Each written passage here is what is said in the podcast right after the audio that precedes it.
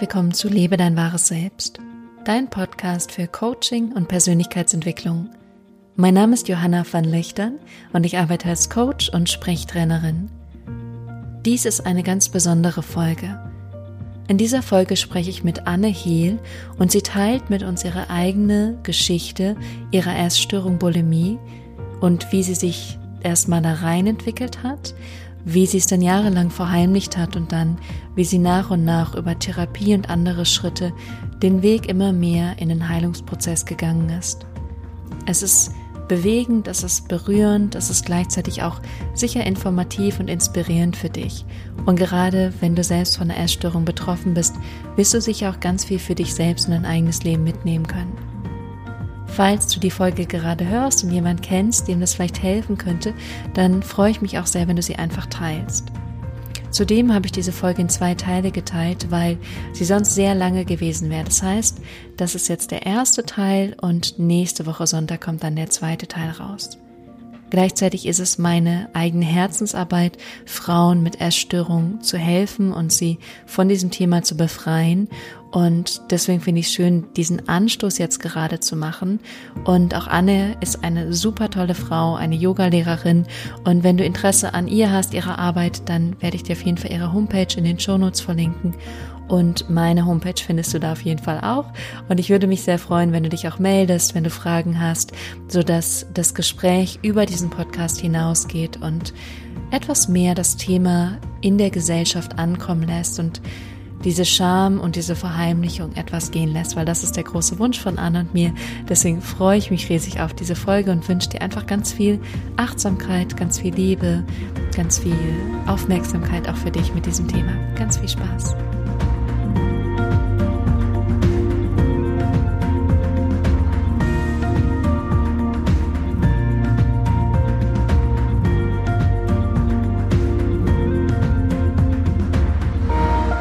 Herzlich willkommen, liebe Anne, in diesem Podcast. Ich freue mich riesig, dass du mit dabei bist. Und ich würde gerne erstmal damit starten, dass du dich ein bisschen vorstellen kannst, wer du bist und was du so machst. Ja, hallo, ich freue mich auch sehr dabei zu sein. Ähm, ja, ich bin Anne, ich bin ähm, Mama einer elfjährigen Tochter. Wir wohnen im schönen Hamburg in Eimsbüttel in einer total niedlichen Altbauwohnung. Das kann ich nur bestätigen. genau, wir sitzen hier im Wohnzimmer und die Sonne scheint durch die etwas schmutzigen Fenster. ähm, ja, ich bin ähm, 40 Jahre alt und äh, ich habe meinen 40. Geburtstag letztes Jahr riesengroß gefeiert. Ich fand das ganz toll, 40 zu werden. Ich finde sowieso, dass das Leben, je älter ich werde, immer besser für mich wird. Mhm. Also ich ähm, mag es, so wie das Leben sich entwickelt. Mhm. Und ähm, ja, ich äh, habe ein etwas äh, ähm, vielfältiges Berufsleben sozusagen. Ich ähm, habe eine ähm, nebenberufliche Selbstständigkeit als Yogalehrerin und unterrichte ja so zwischen zwei und fünf Klassen in der Woche. Das variiert immer so ein bisschen. Gebe mhm. wahnsinnig gerne Yoga-Retreats ähm, Wochenend-Retreats hier so im Hamburger Umland oder. Zwei bis fünf Stunden ist auch viel die Woche. Ja, das stimmt, genau. Also ich habe zweieinhalb feste Klassen und dann gibt es immer mal sowas on top wie ein Einsteigerkurs. Da gebe ich gelegentlich mal so ein Kompaktformat. Das geht dann über vier Wochen mit jeweils zwei Klassen die Woche. Oder man vertritt mal eine Kollegin. Ich brauche ja auch öfter mal jemanden, der mich mal vertritt. Und ähm, insofern sind es dann so, ja, so zwischen zwei und fünf. Ähm, Manchmal mehr, manchmal weniger, aber das ist so das Pensum, genau. Yoga-Retreats, äh, wie gesagt, habe ich auch mal so ein paar im Jahr. Ich glaube, dieses Jahr sind es fünf. Drei, ähm, vier Wochenend-Retreats, beziehungsweise eins war sogar jetzt schon Anfang des Jahres unter der Woche, vier Tage unter der Woche, mal so was ganz Außergewöhnliches, war ganz toll in St. Peter-Ording ähm, zum Jahresbeginn, herrlich. Und ähm, Genau, eine Yoga-Reise im Herbst nach Portugal. Das ist immer selber wie Urlaub. Ganz wunderschön. Eine ganz nette Gruppe. Das mache ich auch mit einer ähm, Yoga-Lehrer, Freundin, Kollegin zusammen. Und hauptberuflich machst du noch was komplett anderes, oder? Genau. Hauptberuflich ähm, arbeite ich ähm, angestellt in einer Firma, die Windkraftanlagen baut und betreibt und ähm, genau, bin da Projektmanager, kaufmännischer Projektmanager für Windparks in jeglichem Stadium, also von Bau, dann über Planung, Betrieb, genau. Und ähm, mache da ganz klassisch Projektcontrolling, Liquiditätsmanagement und solche Sachen mhm. alles. ja. Sehr, sehr vielfältig. Und was, ähm, wie wir ja zusammengekommen sind, ist ja eigentlich sehr spannend. Also wir kennen uns schon länger aus, aus Hamburg und aus der Yoga-Szene. Und ich habe dann auf Instagram deinen Post gesehen, wo du sehr offen über deine Bulimie gesprochen hast.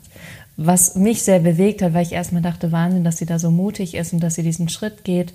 Und ich selber unheimlich viele Frauen kenne, die betroffen sind und ich selber lange, wirklich über Jahre, ich glaube 10, 14 Jahre selber mit Essstörungen zu kämpfen hatte. Und ich fand das so unglaublich mutig, dass du diesen Schritt gegangen bist, gerade weil es so ein schambehaftetes Thema ist. Und ähm, ich würde gerne einmal mit dir so einen kleinen Sprung zurück machen in deine Vergangenheit, weil was ich ja mal sage, jedes Thema hat seine Ursache und jedes Thema ist irgendwann losgegangen. Also jedes Problem entsteht ja. Und dass wir einmal so einen kleinen Zeitsprung machen, einmal gucken, Wann genau hat es angefangen? Was war damals der Kontext von deinem Leben und wie war eigentlich dieser Beginn von dieser Essstörung?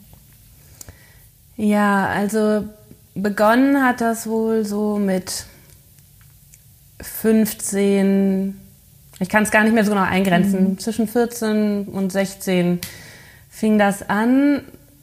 Eigentlich darüber, dass ich ähm, das Gefühl hatte, dass so wie ich aussehe, dass das nicht in Ordnung ist. Also ich war eigentlich immer so, hatte immer eine ganz normale Figur. Vielleicht war ich jetzt, wenn man das normal nimmt, hat ja auch so eine Range, ne? war ich jetzt vielleicht nicht eher auf der ausgehungerten Ecke, sondern eher auf der, die vielleicht auch mal ein paar Wochen so überleben würden, wenn das Essen knapp wird. Aber ich war jetzt nie ein moppeliges Kind oder so. Ähm, habe mich aber ja, das fing so im Teenageralter an, dass ich irgendwann gedacht habe, okay, ich bin zu dick. Dann kamen auch mal so ein paar Sprüche von einem älteren Bruder einer Freundin, der irgendwie für uns holte uns vom Klavierunterricht ab. Da waren wir noch ein bisschen kleiner. Der sagte irgendwie, komm dicke oder irgendwie sowas. Und ähm, ja, es fing dann ja so auch so im Freundeskreis an, dass ja, ich esse jetzt nicht mehr so viel und ähm, ich glaube, ich kann es gar nicht so genau sagen. Ähm, das ist, also es gab nicht so einen Auslöser, aber irgendwie entwickelte sich so ein Gefühl von, so wie ich aussehe, das ist nicht in Ordnung. Und dann ähm, mhm. habe ich erst angefangen, weniger zu essen und so mit 17 war, glaube ich, auch mal so eine Phase, das ging eher so Richtung Magersucht. Mhm. Und ähm, da habe ich festgestellt, dass ich ganz viel Anerkennung dafür bekam, dass ich dünn war. Oh, du hast ja abgenommen, wie toll und so. Und ich bin 1,73 groß und ähm, war dann so bei 50 Kilo wow. und ähm, habe dafür ganz viel Lob bekommen mhm. und ähm, habe darüber ja mich irgendwie bestätigt gefühlt mhm. und ähm, mit dieser, sage ich jetzt mal so beginnenden Magersucht oder diesen Magersucht-Tendenzen, gut, wie wird man, wie sorgt man dafür, dass man dünn ist?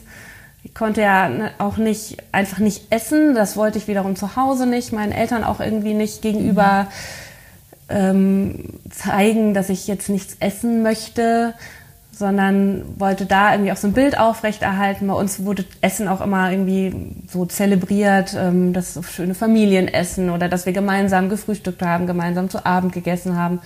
Und wenn man dann nicht mit isst ähm, oder wenn ich dann nicht mitgegessen hätte, hätte ich gar nicht gewusst, was ich da sagen soll. Mhm. Und dann habe ich irgendwann das Erbrechen für mich sozusagen entdeckt. Ähm, gezielt? War das gezielt, dass du das, dachtest, das versuche ich jetzt? Oder das was? weiß ich nicht mehr, ehrlich okay. gesagt. Ich habe da viel drüber nachgedacht, ähm, ob ich das vielleicht irgendwo auch gehört mhm. habe oder ob ich das einfach irgendwie gedacht habe, das muss auch wieder raus. Ich, ich weiß es nicht genau. Also irgendwann fing es auf jeden Fall an, das war eben so diese Zeit, 16, 17, dass ich ähm, das als eines der Mittel entdeckt habe, wie das Essen, das ich zu mir genommen habe, sich nicht bei mir festsetzt. Mhm. Ähm, dann habe ich zudem auch Abführmittel genommen. Mhm. Das weiß ich noch, dass ich immer so von Apotheke zu Apotheke getingelt bin. Und dann beides ähm, in Kombination ja, wirklich, okay. Genau. Das heißt, und du hast da normal gegessen und hast es dann trotzdem gemacht oder hast auch mehr Ja, mehr oder weniger normal. Also mhm. zumindest da, wo es sich nicht vermeiden ließ, dass ich was esse, habe ich dann was gegessen. Vielleicht dann auch jetzt nicht über die Maßen viel, aber so, dass es nicht auffällt. Mhm. Und ähm, aber zum Beispiel in der Schule habe ich gesagt, Mom, ich brauche kein Schulbrot, ich hole mir was in der Schule. Und dann habe ich mir nichts geholt mhm. und dann ähm, ja, hab das, das war schon so ein bisschen so ein Nahrungsaufnahme-Management, wenn man mhm. das so äh, nennen möchte. Also ähm, und so wie ich das erlebe, ist es ja auch, dass es ganz viel einfach im Kopf ist. Es ist ja eine totale Beschäftigung mit diesem ja, Thema konstant. Sehr. Und ich muss sagen, dass mich das seit dieser Zeit eigentlich auch nicht mehr richtig losgelassen hat. Mhm. Ähm, also dieses konstante sich mit Essen und was macht das Essen mit, mit mir, das hat mich, begleitet mich eigentlich oder hat mich begleitet ähm, so ab, ja eben Mitte Teenagerzeit, vielleicht so 15 bis, mhm. ähm, bis eigentlich vor kurzem oder bis eigentlich jetzt. Also ich mhm. glaube auch, dass das etwas ist, das mich nicht mehr loslässt. Mhm. Ähm, so ein das, Lebensthema. Ja, so ein Lebensthema. Das war über die Jahre natürlich nicht immer in gleicher Form präsent. Also es gab ähm, diese Form der Bulimie, die hat mich vielleicht begleitet so bis Anfang 20. Mhm. Ähm, auch schon sehr regelmäßig. Das heißt also das heißt ähm, bestimmt wöchentlich, vielleicht nicht unbedingt täglich, auch Phasen, wo ich mich auch täglich übergeben mhm. habe, vielleicht auch sogar nach jedem Essen. Mhm. Ähm, und so mit Anfang 20. Darf ich da noch kurz ja. einhaken? Was hast du damals selber darüber gedacht? Hast du das irgendwie in Frage gestellt? Hast du irgendwie gedacht, das soll so sein, das ist okay so? Nein, das hat sich für mich auch gar nicht okay angefühlt. Mhm. Ähm, deswegen habe ich das ja auch so ganz verdeckt gehalten. Mhm. Also ähm, auch zum Beispiel diese, diese Abführmittel, die habe ich in meinem Zimmer natürlich versteckt. Mhm. Und ähm, das wollte ich nicht, dass das irgendjemand mitbekommt, weil das aus verschiedenen Gründen mit so einer großen Scham behaftet war. Mhm. Einerseits jetzt zum Beispiel meinen Eltern gegenüber, die ja auch ähm, uns jeden Tag da den Tisch irgendwie mit leckeren, gesunden Sachen gefüllt haben. Dieses Kochen wurde bei uns eben auch irgendwie sehr hoch gehalten. Also mein Vater gerade, der ist für den das Kochen, glaube ich, so das, was für mich Yoga ist. Also der gibt sich da wahnsinnig viel Mühe, auch heute noch. Ähm, und hat dann immer so für uns an den Wochenenden toll gekocht. Meine Mutter hat unter der Woche immer dafür gesorgt, dass alle irgendwie was auf dem Tisch hatten und satt geworden sind. Und ähm, da habe ich schon Schuldgefühle gehabt, dass ich mhm. das quasi eigentlich ja nicht wertschätze. Und ähm, dann kommt auch noch hinzu, dass ich eigentlich mein Leben lang mir immer schon viel Gedanken darüber gemacht habe, was ich für ein privilegiertes Leben habe, dass ich Zugang zu all dem habe, was ich brauche. Und wenn ich das dann wissentlich, also ob ich das Essen jetzt erst runterschlucke und dann in der Kloschüssel ausspucke oder ob ich es gleich nehme und in den Müll schmeiße, macht keinen Unterschied. Und ähm, deswegen war das schon ein Thema, was für mich auch ähm, sehr mit äh, Gewissensfragen behaftet war. Mhm. Ja. Mhm. Sehr spannend. Und ich erlebe das ganz oft, was du auch erzählt hast, dieses erstmal diesen Wunsch abzunehmen, weil man irgendwie gespiegelt kriegt, ich bin nicht gut, so wie ich mhm. bin. Und dann auch wirklich das Feedback kriegt, sobald eine Frau dünner ist, dass sie eben mehr gesehen wird, mehr gewertschätzt wird, mehr Anerkennung kriegt und dann natürlich das verankert wird mit, ah, das ist was Gutes, da mhm. muss ich irgendwie hin, da muss ich irgendwie, da muss ich eigentlich bleiben. Ja. Mhm. Ja, das ist tatsächlich so. Also ich so nach dieser magersüchtigen Phase ähm, hat sich dann mein Gewicht eingependelt und also jetzt so über die letzten 25 Jahre sich vielleicht so bewegt, äh, irgendwie in so einer Range von 10 Kilo. Mhm. Ich finde, dass das immer so, ein, so eine Range ist, die auch noch relativ normal ist. Man hat immer mal Phasen, da macht man, hat man weniger Zeit für Sport oder hat einen größeren Appetit oder was weiß ich, oder die Hormone, also alle möglichen Dinge spielen da ja mit. Und ich habe hab in dieser ganzen Zeit, in diesen ganzen 25 Jahren, ganz oft den Satz gehört, oh, hast du abgenommen? Du siehst so gut aus. Ich habe nie gehört, oh Mensch, Du hattest jetzt ja gerade irgendwie, ich hatte mal ganz schlimm Schweinegrippe, war da, bin da innerhalb von der kürzesten Zeit richtig abgemagert, aber danach hat auch keiner gesagt, irgendwie, ah, jetzt siehst du wieder ein bisschen gesünder aus, mhm. hast du wieder drei Kilo mehr auf den Rippen. Mhm. Sondern stattdessen habe ich, als ich nach dieser, direkt nach, dem, nach der Genesung wieder ins Büro kam, mhm. oh, du hast ja richtig abgenommen. Ich dachte, ja, ich habe jetzt auch gerade drei Wochen lang fast 40 Fieber gehabt. Es ging mir nicht gut dabei. Ja, ne, Aber so, also danke. Also dieses, dieses Bild ist einfach äh, so verschoben. Mhm. Und ähm, dieses Bild hat sich bei mir auch ganz fest verankert. Mhm, mh. Und ähm, das heißt, wenn du dich selber im Spiegel siehst, ja. bewertest du dich konstant. Genau, mhm. sehr. Es hat sich ein bisschen verändert äh, dahin, dass ich jetzt mehr dahin gucke, was gut ist und nicht mehr auf diese Stellen, das ist schlecht, da ist zu viel Speck, da ist keine Ahnung was, da kommen jetzt die Falten oder irgendwas, ersten grauen Haare. Ähm, aber ähm, es ist einfach kein völliges Akzeptieren da. Also kein, ich bin gut, wie ich bin. Aber dieser Schritt von das und das ist alles schlecht zu das und das ist alles gut und mich darauf zu konzentrieren, ist schon ein riesengroßes Geschenk und eine wirklich wahnsinnige Erleichterung, ja. weil ich einfach viel zu viele Jahre, Jahrzehnte damit verbracht habe, diese andere Seite ähm, ja äh, immer im Blick zu haben. Mhm. Ja, ich sage auch immer, der Körper ist ein Geschenk. Ja, das ist so und das sehe ich jetzt mhm. viel mehr. Mhm. Ja, ja, schön. Und was mich noch sehr interessieren würde in dieser Phase, gerade als es begann und dann, ähm, das so bis Anfang 20 waren wir jetzt, gab es mal einen Arzt, eine Freundin, Lehrer, Eltern, irgendjemand, der mal irgendwas gesagt hat oder in irgendeiner Form dich gespiegelt hat oder auf irgendwas aufmerksam geworden ja, ist? Ja, ähm, meine Eltern haben irgendwann, da muss ich so 18, 19 gewesen sein, eben mein mein äh, Vorrat an ähm, Abführmitteln bei mir im Zimmer gefunden. Und ähm, dann haben die natürlich mit mir gesprochen, haben ja auch gesehen, dass ich irgendwie eher sehr dünn war. Und ähm, zu der Zeit habe ich an meinen Fingern, wahrscheinlich durch irgendwie Mangelernährung, ähm, ja, ich weiß nicht, dass die Gelenke sind angeschwollen, mhm. an, also an den, gerade am, mit, am Ringfinger wie so Entzündung. Mhm, mhm. Die Gelenke sind angeschwollen, auch so ein bisschen aufgegangen. Und ähm, dann haben meine Eltern mich zu einem Freund von ihnen geschickt, der war Dermatologe. Und ähm, der hat, äh, ja, der hat mir irgendwie zugehört. Der hat auch gesehen, dass ich ein Problem habe. Wir haben nie über das Thema Essstörung gesprochen, nie über das Thema Bulimie. Aber der hat gesehen, dass ich mit mir ringe. Und ähm, der war auf eine ganz ähm, zurückhaltende, aber doch auch sehr warmherzige Art eine Zeit lang dann wirklich sehr für mich da. Also wir haben eigentlich immer dann meine Finger angeguckt, haben geguckt, was irgendwie vielleicht auch äh, so im Körper nicht so gut funktioniert. Mhm. Er kam dann damals schon auf das Thema auch ähm, Darmpilze zu sprechen was ja bei so einer wirklich äh, sehr unausgewogenen Ernährung und dann noch mit diesen Abführmitteln in Kombination auch kein Wunder ist, dass die Darmflora, das ist ja heute so ein ganz gehyptes Thema, aber der hat das damals schon ähm, gesagt, ähm, dass das äh, ein Thema ist. Und dann haben wir so ein bisschen uns meine Ernährung angeguckt und er hat mir gesagt, was denn gut für mich ist. Und ähm, das hat mich dann so ein bisschen aufgefangen und hat, glaube ich, zumindest diese Magersucht-Tendenzen stabilisiert, dass ich ähm, nicht mehr das Essen so ganz verweigert habe und dann eigentlich irgendwann angefangen habe, nur dieses, wenn ich das Gefühl hatte, es ist zu viel Essen, dass ich das dann irgendwie wieder loswerden mhm. musste. Mhm. Und ähm, was dieses zu viel ist, das hat sich über die Jahre sehr verändert. Es gab Phasen, da war das, ähm, da habe ich mehr gegessen, da habe ich dann zum Teil aber auch sehr exzessiv Sport betrieben. Ähm, dann gab es auch mal wieder Phasen, da habe ich weniger gegessen, dann gab es Phasen, da habe ich viel gegessen und habe mich viel erbrochen. Und ähm, was ist denn viel dann gewesen?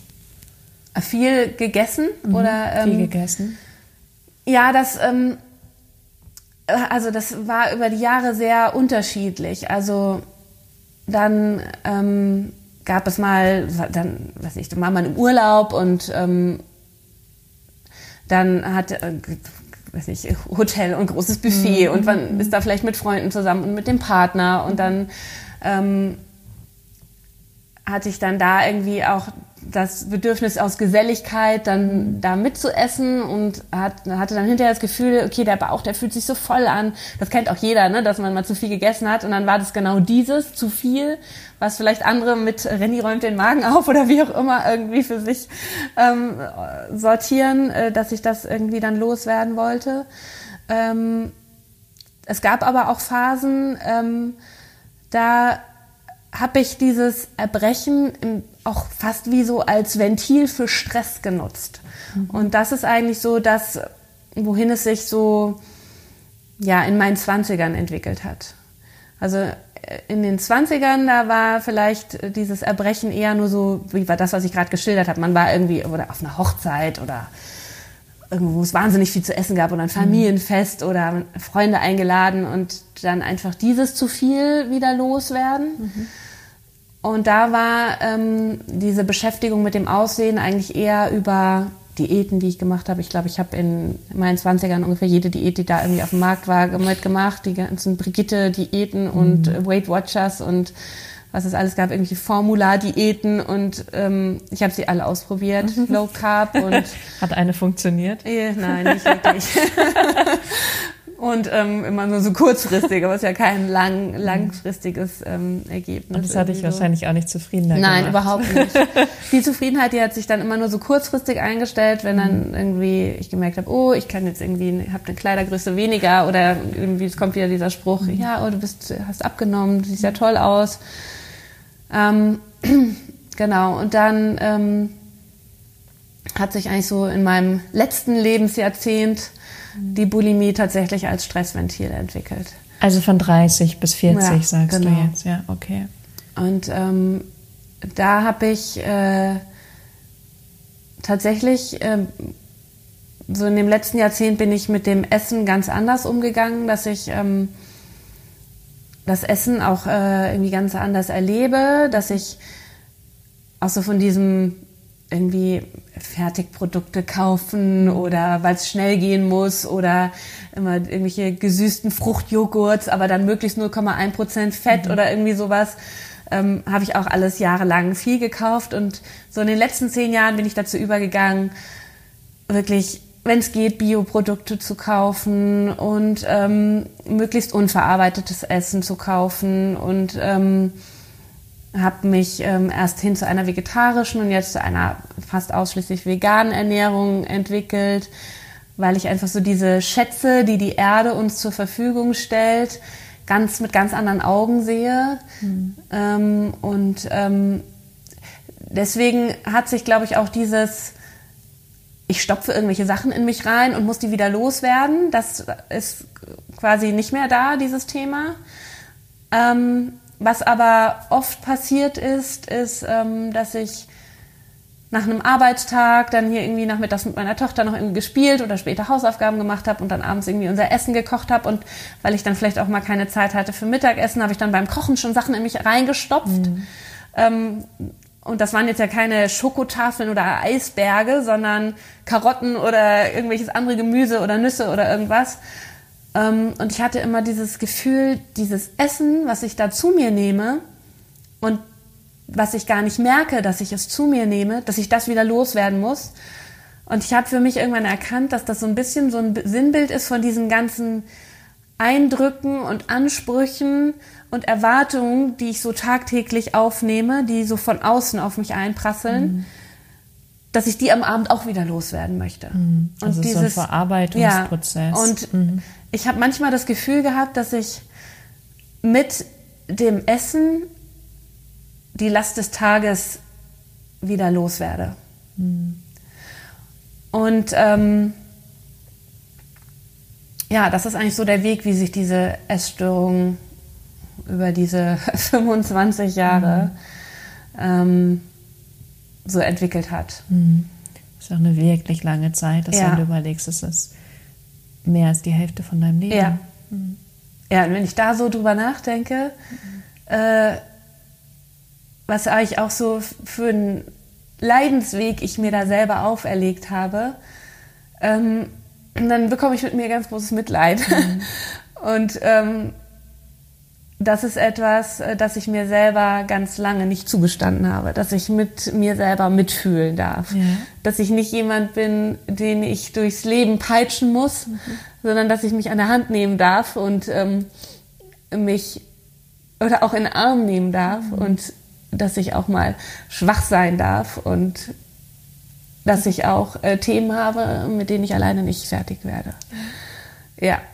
Und ähm, du hattest ja eben danach gefragt, ob mhm. es mal jemanden gab und bis auf diesen Freund meiner Eltern, mhm. diesen wirklich wahnsinnig feinsinnigen Menschen mhm. und eben aber auch nur in dieser kurzen Zeit, als ich 19 war, mhm. gab es niemanden, weil ich mich auch niemandem anvertraut habe. Und ich, ihm habe ich mich ja auch nicht wirklich mhm. anvertraut. Ich glaube, er hat das nur an mir gesehen. Mhm.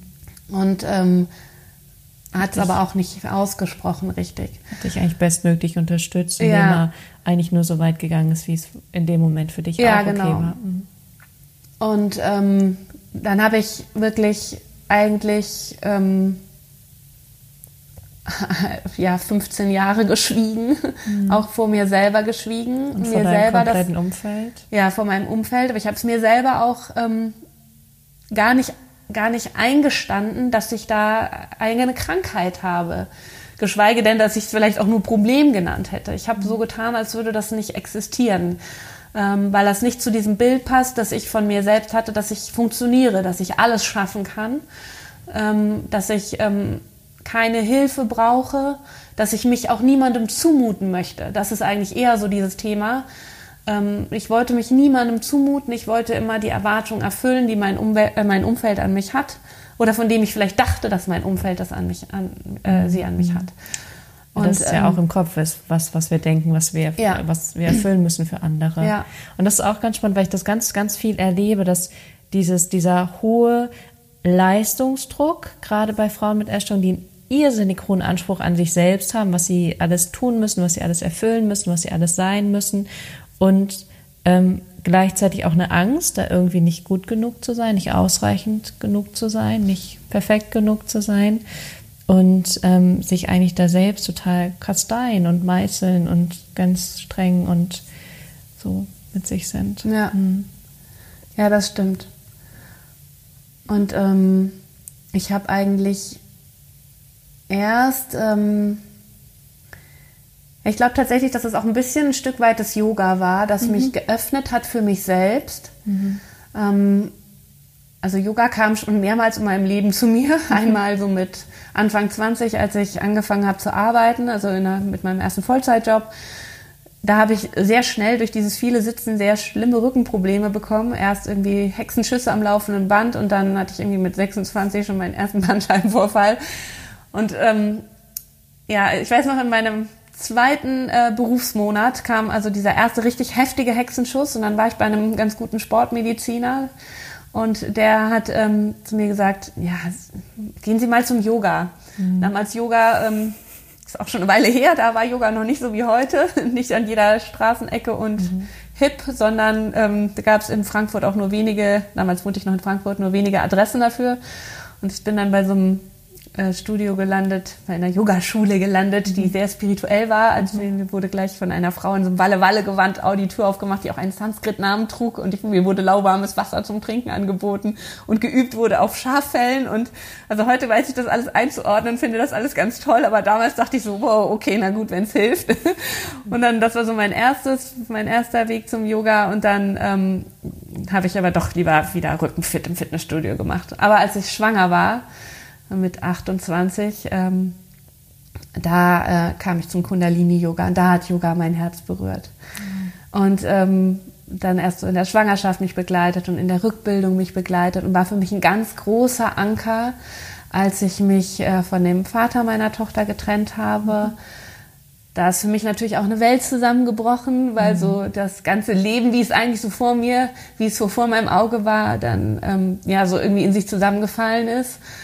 Und ähm, da hat Yoga mich sehr getragen. Mhm. Und seitdem ähm, ist es auch so ein fester Platz in meinem Leben. Und erst war Yoga vielleicht auch ganz stark auch so körperlich präsent. Ähm, ja, aber gerade eben in der Schwangerschaft hat es so auch so diese anderen mich, mich, mich zu irgendwas in mir gebracht, was ich vorher gar nicht gespürt habe, so bewusst. Ne? Also was, was mich ausmacht, was nicht meine körperliche Hülle und meine Leistungsfähigkeit mhm. ist. Mhm. Und das hat dann schon auch noch ein paar Jahre so gebraucht, bis ich dann irgendwie festgestellt habe, okay, du gehst jetzt vielleicht so mit Yoga diesen Weg, wo du auf dich achtest und deinem Körper Gutes tust und deiner Seele Gutes tust und meditierst. Und wie passt denn eigentlich die Essstörung dazu. Mhm. Mhm. Da ist doch noch was in deinem Leben, was du bisher so eigentlich gar nicht angeguckt hast. Das lag so in so einer Kiste unterm Bett. Und dann eine kurze Frage gab es jemals eine Therapie oder sowas? ja, Richtung? das kam nämlich dann. Okay, okay. Als ich mhm. nämlich diese Kiste unterm Bett hervorgeholt mhm. habe und gesagt habe, okay, das ist da. Und du kannst die nicht jeden Abend da wieder drunter schieben. Du musst mal irgendwas damit machen. Und dann habe ich mehrere Anläufe genommen, ähm, einen Therapieplatz zu bekommen. Und ähm, die Wartelisten bei Psychotherapeuten sind richtig lang. Und jedes Mal wieder, dann habe ich mich wieder so ein bisschen gefangen. Dann dachte ich, okay, gut, das schaffst du auch alleine. Und das ging so über zwei, drei Jahre. Ähm, was ja auch eine lange Zeit ist, ja, zwei, drei Jahre. Ja. Bis ich dann irgendwann gedacht habe, okay, das geht so nicht weiter. Dann mhm. waren da, das sind wirklich Phasen gewesen, wo ich über Monate mich jeden Tag übergeben habe. Okay. Und das hat auch so körperliche Spuren hinterlassen. Mhm. Also ich habe wahnsinnige Magenprobleme, meine Speiseröhre, die brennt manchmal wie Feuer, meine Zähne haben gelitten. Mhm. Ähm, das hat mich körperlich auch total erschöpft. Und mhm. ähm, dann habe ich über eine Freundin, deren äh, Psychotherapeutin in Hamburg umgezogen ist und dadurch einige ihrer Patienten eben nicht mitgenommen hat, ähm, weil die dann doch lieber bei sich im Stadtteil bleiben wollten, hatte sie dann auf einmal Therapieplätze frei. Und dann bin ich da gelandet und ähm, habe mit ihr und habe ihr eben gesagt, dass ich äh, zu ihr komme wegen dieser Essstörung und äh, auch ein bisschen, um noch meine Trennung und hm. dieses neue Familienkonstrukt so zu verarbeiten. Hm. Und ähm, dann haben wir wirklich auch drei Jahre lang ganz toll zusammengearbeitet. Aber das Thema Essstörung wurde genau in den ersten drei Stunden besprochen und dann nicht mehr. Wirklich? Und nach drei Jahren, ich bin mit ihr wirklich einen langen Weg gegangen mhm. und das hat mir wirklich viel geholfen, gerade zu meinem Selbstbild und dass ich dann eben auch wie mir selber erlaubt habe, sowas wie eine Yogalehrerausbildung zu machen und mal Dinge zu tun, die vielleicht auf den ersten Blick unvernünftig sind, weil sie nur Geld kosten mhm. und mir auch noch Zeit nehmen, die ich eigentlich vielleicht als Mutter und Angestellte bräuchte. Aber es hat mich, diese Therapie hat mich sehr zu mir selber gebracht. Aber das Thema Essstörung war nach wie vor die Kiste unterm Bett. Wirklich? Ja. Und was hättest du dir damals gewünscht oder was hättest du damals gebraucht auch von Vielleicht dir? jemanden, der mich da, der mich da, ähm, der von mir Verbindlichkeit verlangt, der vielleicht mm. mich da wieder an deinem, am Kragen packt und sagt, du, du hast, du kamst hierher wegen mm. was anderem und jetzt reden wir hier jede Woche über andere Themen, die nichts, also direkt damit zu tun haben. Das heißt, sie ist ausgewichen, äh, du bist ausgewichen, sie ist eigentlich mitgegangen. Ja, sie ist mitgegangen. Mhm. Und ich glaube, wir haben beide das über die Jahre vergessen. Ich mhm. bin wieder in meinen Modus gerutscht, mhm. wo diese Kiste unterm Bett steht, die ich ungefähr 23 Stunden am Tag vergesse und nur eine Stunde am Tag ringe ich heftig mit diesem Inhalt. Mhm. Und den Rest des Tages ist das wieder in der Kiste unterm Bett. Und dann nach dreieinhalb, äh, drei oder dreieinhalb Jahren, ich weiß gar nicht mehr genau, wie lange ich jetzt bei ihr war, dann waren so die letzten Stunden und gerade so in der letzten Stunde, da meinte sie, ja, sie sind jetzt auch, stehen auf beiden Füßen und sind wirklich ähm, wie, ich sehe eine gute Zukunft für sie und ähm, sie sind, haben sie einen tollen Weg gegangen und das stimmt auch. Wir sind einen mhm. tollen Weg gegangen oder ich bei ihr oder sie mit mir oder wie auch immer. Wir sind einen guten Weg gegangen und ich habe mich wirklich weiterentwickelt. Aber eben diese Essstörung war nach wie vor da und das habe ich dann in der letzten Stunde angesprochen und ich habe richtig bei ihr gesehen, bei ihr habe ich im Gesicht gesehen, das, was ich innerlich gespürt habe, wir zwei sind aber durch miteinander. Also wir sind den Weg gegangen und wie, ich bekomme bei dir nichts mehr und du kannst mir nicht mehr helfen. Und dann war ich, weiß ich noch, bin ich aus dieser letzten Stunde raus und ich wusste nicht, ob ich lachen oder weinen soll. Lachen darüber, weil ich mich wirklich gefreut habe über diese Entwicklung, die ich gemacht habe. Und weinen darüber, weil das, was mich dahin gebracht hat, mir nach wie vor wie so ein Dämon im Genick hockte.